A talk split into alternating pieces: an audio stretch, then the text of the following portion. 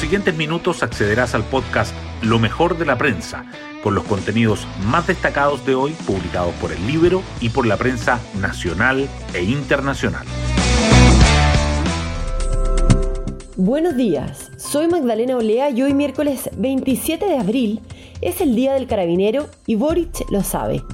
Por eso esta mañana el presidente se trasladará a la Escuela General Carlos Ibáñez del Campo para celebrar el aniversario 95 de la institución. La misma a la que el gobierno recurrió ayer luego de que el ultimátum a los camioneros, dado por la ministra del Interior Isquia surtiera efecto a medias.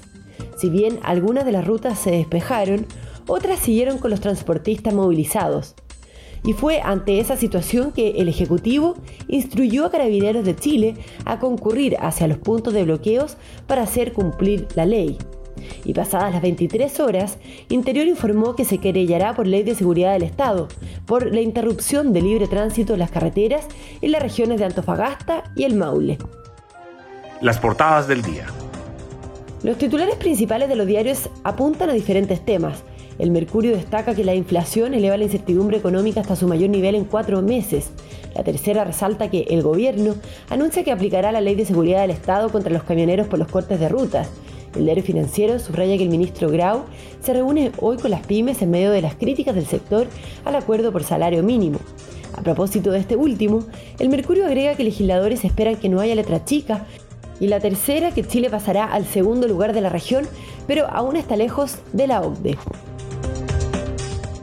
El proceso constituyente también sobresale en el Mercurio, que remarca que el Pleno aprueba la autonomía territorial indígena, los convencionales y parlamentarios exponen sus críticas ante el acuerdo de sistema político y que el sistema de justicia propone una nueva Corte Constitucional, pero sus atribuciones generan diferencias.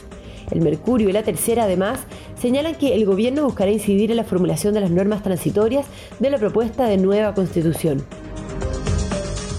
La tercera, en tanto, destaca que el sistema frontal deja daños en el sur y 133.000 clientes quedan sin energía eléctrica en la región metropolitana. Que Chile inicia las gestiones por una posible inscripción irregular de un jugador de Ecuador en las eliminatorias al Mundial de Qatar. Y la caída de Nicolás López, el director chileno más taquillero de la última década. El diario financiero resalta que el gobierno designa a Jessica López como presidenta de Banco Estado y que ex Notco llega al directorio que Anglo American defiende que los bronces integrados cumplen con los criterios ambientales exigidos. Hoy destacamos de la prensa. Los camioneros deponen la mayoría de los bloqueos durante la noche sin responder al ultimátum del gobierno de aplicar la ley de seguridad del Estado. La ministra del Interior dio plazo hasta las 16 horas para que los transportistas liberaran las carreteras, pero los cortes de ruta para protestar contra la inseguridad se mantuvieron hasta la noche. Los dirigentes gremiales negociaron con las autoridades locales para despejar las vías y el gobierno anunció que presentará una querella. Nuevos ataques en la macrozona sur dejan a otro camionero herido e inmuebles y autos quemados. En paralelo a las protestas de los transportistas, ayer se reportaron hechos de violencia en la Araucanía, incluido un ataque de encapuchados en una caravana de autos forestales en Carahue, donde fue baleado el conductor de un camión.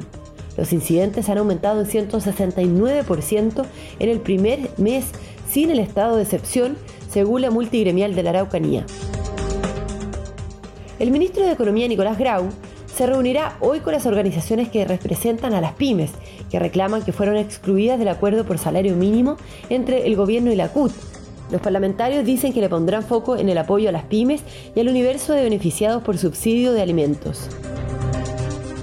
El gobierno buscará incidir en el debate sobre las normas transitorias de la nueva constitución, el presidente Boric encabezó ayer su segundo Consejo de Gabinete Ampliado, en el que se analizó el rol del Ejecutivo en las etapas venideras del proceso constituyente.